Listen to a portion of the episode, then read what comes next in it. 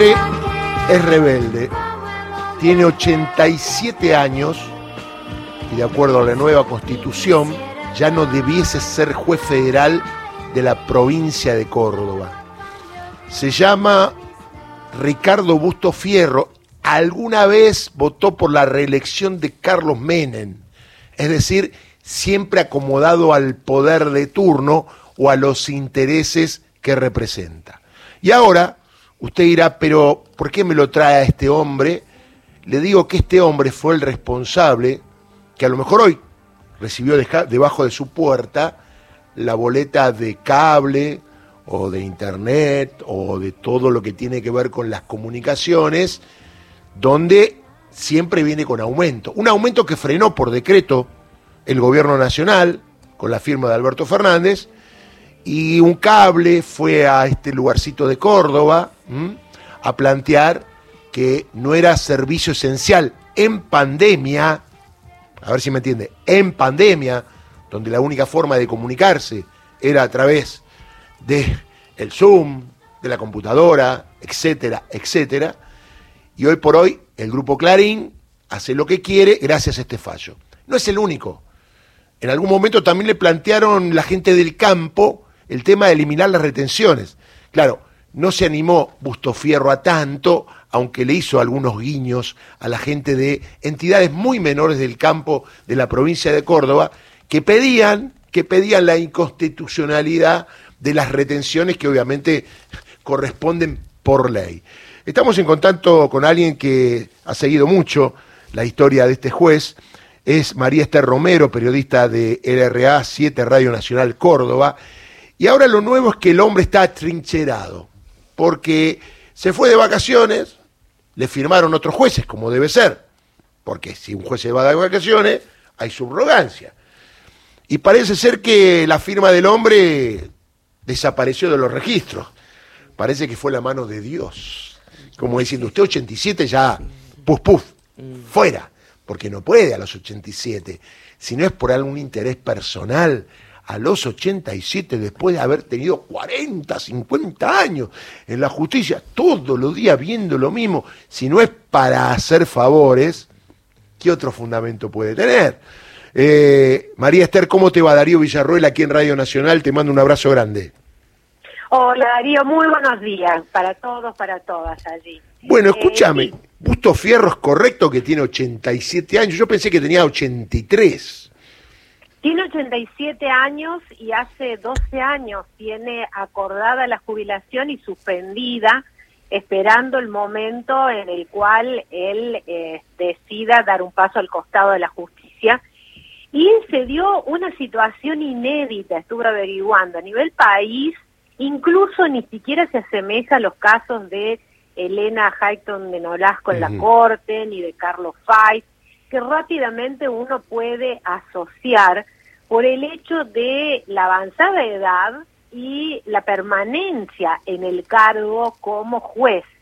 Eh, hay que hacer la aclaración, no solamente todos estos eh, fallos y eh, posicionamientos tuvo Ricardo Busto Fierros a lo largo de los 30 años en que fue titular del juzgado federal número uno de Córdoba, sino que con, con el tiempo este juzgado federal, que como ocurre en todas las jurisdicciones, el uno tiene también competencia electoral, es decir, tiene un plus de poder, en este caso, en el de Córdoba, eh, se podría decir que se convirtió en el juzgado más poderoso porque fueron a parar allí incluso las causas de lesa humanidad. Tal cual. O sea, tenía competencias múltiples más la competencia electoral más las causas de lesa humanidad. Esto para eh, tener una idea del poder acumulado a lo largo de los años. ¿Qué sucedió? Que el 25 de enero venció la prórroga que le había otorgado hace cinco años con acuerdo del Senado donde no hubo fisura, fue por unanimidad. Mira. Eh, el entonces presidente Mauricio Macri, por decreto, firmó su continuidad cinco años más. El eh, Consejo de la Magistratura en aquel momento, yo estuve viendo, digamos, la letra chica de cada documento, en aquel momento el Consejo de la Magistratura no solamente dijo a partir del 25 de enero del año 2018 se le otorga la prórroga como juez federal número uno por cinco años, sino que también dijo caducará este mandato, esta prórroga el 24 de enero del 2023. Correcto. Es decir, estaba clarísimo el tema. Es más, la Cámara Federal de Córdoba, anticipándose a la vacancia que se iba a producir en medio de la feria judicial, tuvo un acuerdo no, no muy pacífico, hay, una interna importante también en la Cámara Federal, por 3 a 2 designaron un juez subrogante, que es el juez de Belville, juez federal de Belville, Sergio Pinto. Es decir, estaba designado hasta el subrogante para entrar en acción eh, apenas terminara la feria judicial. Y la Cámara Nacional Electoral, eh, en la feria, el 26 de enero, con el juez que estaba de turno, el eh, doctor Daniel Becas, emitió también una resolución y designó subrogante en materia electoral al juez federal de Córdoba, Alejandro Sánchez Freire. Es decir, el primero de febrero, a la vuelta de trabajo en tribunales, el juzgado federal número uno tenía todas las competencias, excepto el electoral, designado a Sergio Pinto, y a Alejandro Sánchez Freire designado en materia electoral. Sin embargo, y a pesar de todo esto, Ricardo Augusto Ferro se presentó a trabajar. no, no tiene vergüenza, ¿no? ¿Qué pasó? ¿Qué momento? Realmente fue una desorientación, esto te lo aseguro por los, todos los testimonios, porque eh, en esos días, el 1, el 2 de febrero, la semana pasada, hablé con fiscales, este, con jueces, con la Cámara Federal, con la presidenta de la Cámara Federal, es decir, traté de entender qué estaba pasando y era realmente una desorientación. Durante dos días, eh, ya no siendo juez, el primero y dos de febrero, él se sentó en el despacho, hubo también una situación muy tensa porque estaba a asumir la subrogancia Sergio Pinto. Claro, problema entre jueces, ¿no? Y además es como, este sillón es mío, mío, mío, algo así, ¿no? Exactamente, una hubo hasta gritos, digamos, una escena muy desagradable y muy tensa el primero de febrero, y Busto Fierro se sentó en el despacho y siguió firmando. Claro que obviamente eso no tiene ninguna validez, estamos de acuerdo desde el punto de vista jurídico. justamente, hay un fiscal que es Enrique Senestrari que ya ha planteado nulidades en varias resoluciones que firmó, porque firmó decretos que tenían que ver con amparos de salud, pero también con eh, causas penales. Hay, hay una eh, excarcelación, un cese de prisión que firmó Busto Fierro que eh, en una causa de trata, un detenido, que en realidad la Fiscalía había dictaminado a favor. O sea, el problema no era el desencuentro entre las posiciones del fiscal senestral y del juez, pero sí que la firma era de un juez de, de un juez, digamos, de una persona que ya no era juez. Sí, esto roza también la comisión de delitos, ¿eh? Atenti con eso, ¿no? Porque estamos hablando eh, de alguien que está... A ver, yo voy a un juzgado y quiero firmar y ya no soy más juez y firmo, ¿no? Es grave esto, ¿eh? Es muy grave, es muy grave y, eh, digamos, uno avisora un panorama que puede tener derivaciones, no solamente jurisdiccionales como las que mencionaba, los pedidos de nulidades de las resoluciones o decretos que firmó, podría también haber derivaciones penales. El fiscal que estaba de turno, que está de turno durante todo este mes, que es Maximiliano Irovedian, hasta lo que yo sé al día de hoy no promovió ninguna acción penal, eh, pero también puede haber consecuencias eh, administrativas. No solo, pues ya Ricardo Augusto Fierro no es más juez, ¿no? Para la Cámara Federal ya no, ya el, viernes finalmente. Sí, de eso no no no va a haber vuelta atrás de eso, eso está claro. De eso no puede haber vuelta atrás.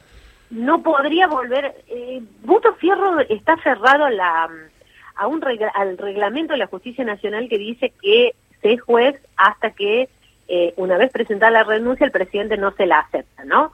Pero acá había una prórroga, es decir, mal puede el presidente rechazar una renuncia si no hay acuerdo del Senado para una nueva no, esto es automático, o sea, termina el plazo y se acabó la historia, no hace falta ni siquiera la renuncia.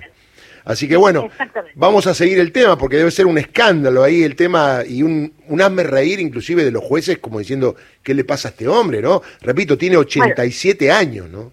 Él finalmente se retiró del despacho, el viernes fue, retiró sus cosas, ese día la presidenta de la Cámara Federal le levantó la firma digital, que eso también es una cosa que uno no sabe por qué la, la, la Cámara seguía sosteniendo la, la firma digital de este, de este hombre y le dieron de baja en recursos humanos. Ahora, te hago una pregunta. Vos me decís que él eh, es juez federal de Córdoba. ¿Nunca llegó a la Cámara Federal? Vos sabés que muchos me preguntan exactamente lo mismo. Nosotros también tenemos nuestros varones de Comodoro Pi. Ah. Allá, eh, viste, el concepto de varón de Comodoro Pi es muy, eh, muy, muy, muy figurativo y muy claro. Eh, son realmente estos príncipes, los jueces de primera instancia. Uno dice, es el último orejón. No, son los que abren o cierran las ganillas a las causas judiciales. Tal cual. son los que habilitan o no una investigación. Pienso que no le interesaba el, el, cargo de camarista porque ante los contactos que tenía podría haber sido camarista en cualquier momento, ¿no? Evidentemente eh, no le interesaba y bueno, quedó en este sillón del juzgado federal que llegó a reunir absolutamente todas las competencias posibles. Y te hago una pregunta, si querés no me la contestés, eh, pero bueno, dejamos al aire la duda. Eh, ¿Cómo vive el juez Busto Fierro? ¿Con su sueldo de juez? Eh, vos decís cómo vive en su casa. Claro, que, se sabe, porque es muy simple, vos le haces una denuncia por enriquecimiento ilícito y puedes probar lo que tiene y compararlo con lo que gana, ¿no? Bueno, el, el juez eh, federal Busto Fierro tiene un hijo que es eh, un alto funcionario en la Fiscalía General de la provincia de ah, Córdoba. Mira, mira. Tiene otro hijo, eh, acá uno los colegas de este, de otro medio aquí en, Córdoba supieron eh, denunciar eh, justamente la incompatibilidad eh, del juez con un hijo que es productor agropecuario y que mm. debió, por lo tanto, inhibirse en esa causa que vos mencionabas que, inició que iniciaron las sociedades rurales en contra de las acuerdo, De acuerdo. Sí, sí, el ¿Mm? tipo eh, no cumple los mínimos eh, reglamentos institucionales a la hora de resolver. Si a él le tiran algo y tiene que resolver, por más que le diga, mire, doctor, usted no puede por esto, por esto, por esto otro, el tipo lo hace. ¿Y qué tal es de carácter? Veo que es un tipo de carácter complicado, ¿no? Eh, tuvo épocas con muchísimo contacto con la prensa, inclusive este, a mí me tocó en los 90 cuando él decide habilitar la re reelección eh, o la posibilidad, digamos, de, de, ser candidato de Carlos Menem para participar en las internas y después eh, poder ser candidato presidencial. Eh, en ese momento él tenía muchísimo contacto con la prensa y nosotros en Radio Nacional fuimos los que dimos la primicia porque él mismo me llamó por teléfono para decírmela. Eh, ya en esa época me ocupaba de los temas judiciales. Eh, en los últimos años él se recluyó, no quiso más contacto con la prensa y bueno, era, digamos, conocíamos eh, cómo estaba él y demás por las fotos institucionales que enviaban cuando, por ejemplo, vino el año pasado Horacio Rosati, él estuvo ahí y bueno, se notaba ya este, que era, que es un hombre de eh, avanzada edad. Eh, de todos modos, él siempre siguió firmando hasta el último día con un equipo de secretarios que supo eh, formar a lo largo de estos años también y que bueno, era, él era el paraguas que amparaba todo eso. María, impecable la información. Lo que te pido es, ¿habrá algún funcionario que pueda hablar de esta situación? Nosotros lo vamos a buscar también desde acá, pero vos que manejás el terruño allá, ¿algún funcionario que pueda hablar de esta situación?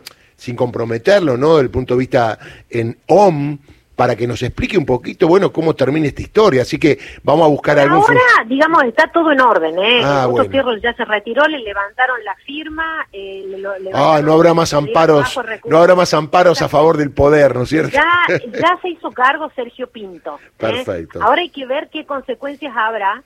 Claro. Eh, y no creo que esa situación ya se modifique hasta altura. Está muy bien, está muy bien. Bueno, impecable, un abrazo grande, María Esther Romero, ¿eh? Igualmente, Darío. Excelente jornada para todas y para todos.